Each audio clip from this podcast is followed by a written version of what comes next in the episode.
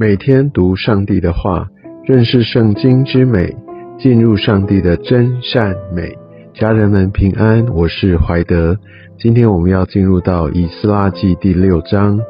我们看到大利乌王也因为打奶他们的呃上奏，所以呢他就开始来呃降旨，要来查明真相。所以呢他就来寻找这所有在府库里面的所有的典籍。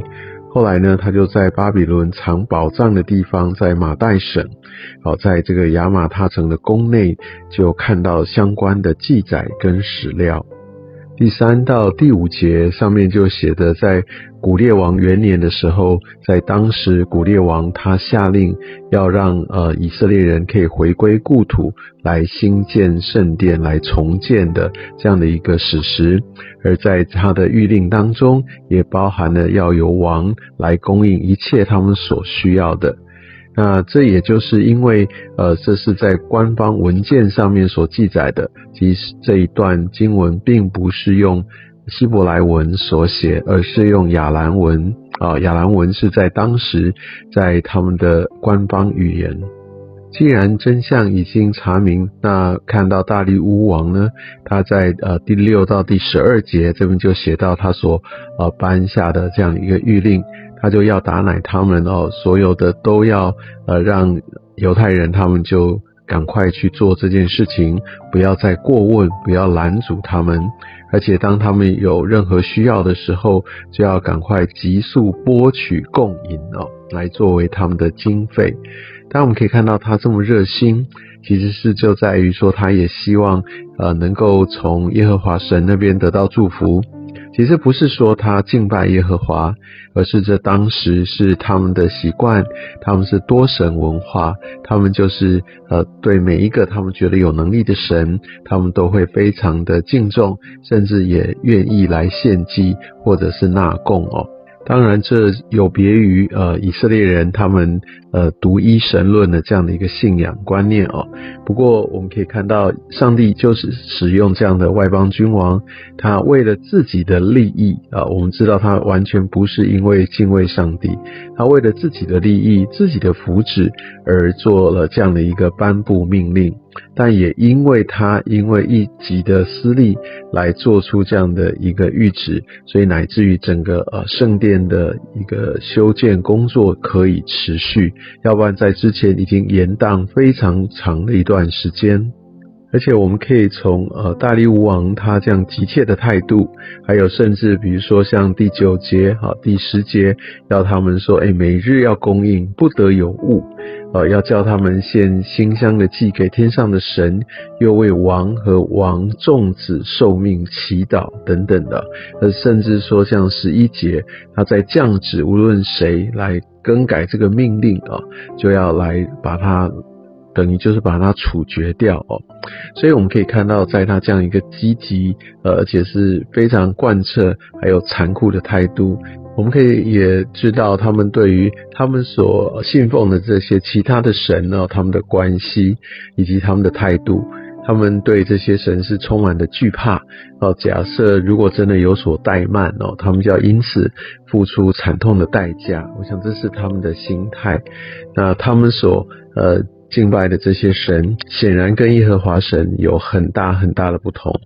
我们知道以色列人他们不断的背逆神，是的，他们虽然有呃遭到很大的刑罚，乃至于他们甚至亡国，但是我们可以从过往所读的这些经文，很清楚的看见，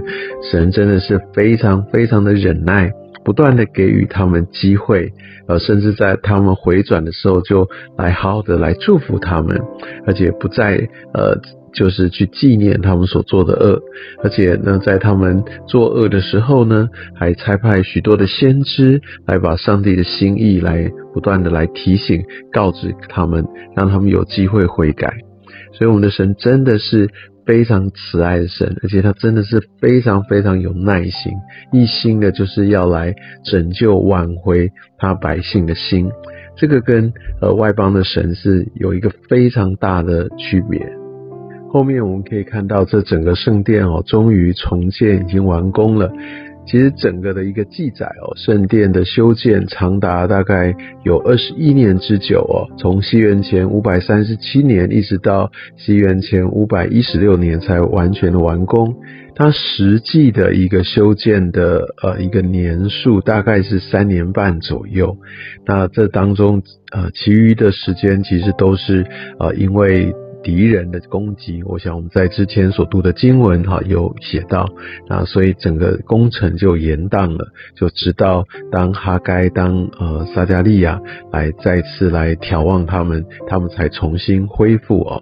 所以我们可以看到，在这样的一个圣殿，呃，它终于完工了。这也记载在十四节哦，这边说波斯王古列哦，这是他下令开始的，而大力乌王他是下令要恢复重建的。但是很特别的是。写到亚达薛西的旨意啊，那其实亚达薛西是后面好几十年的一个君王，在那个时候其实圣殿早就修建完毕，但我想这个非常可能是因为在我们在下一章所看到，呃，当以斯拉哈带领呃其他的人在回去的时候，虽然已经过了五六十年，但是他同样的也按照王的旨意啊，也带了一些。呃，珍宝回去啊，他算是也在呃，在加添整个圣殿的一个华丽，也在做修饰。所以呢，在这边圣经也特别把他所呃颁布的这些的旨意，也包括在整个恢复圣殿的这整个工程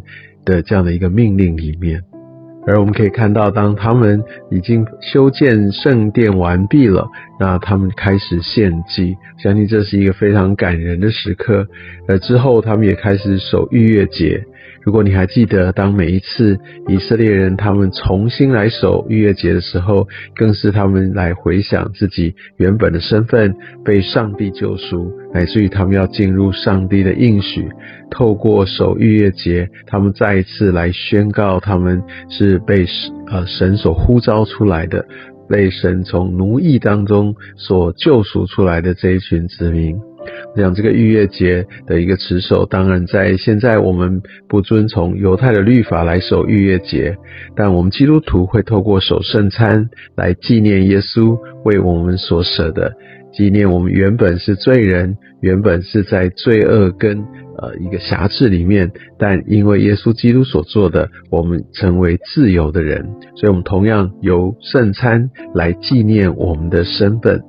我们可以看到二十一节来守逾越节的，就不只是以色列人，甚至还有一些愿意来归从耶和华神的外邦人。所以这边也预表了这个救恩也临到外邦。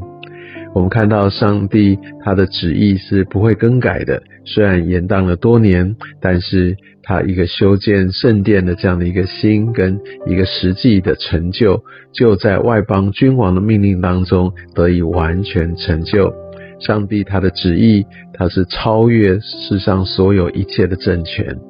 愿上帝也透过啊今天的经文来赐给我们新的信心与盼望。愿上帝祝福你。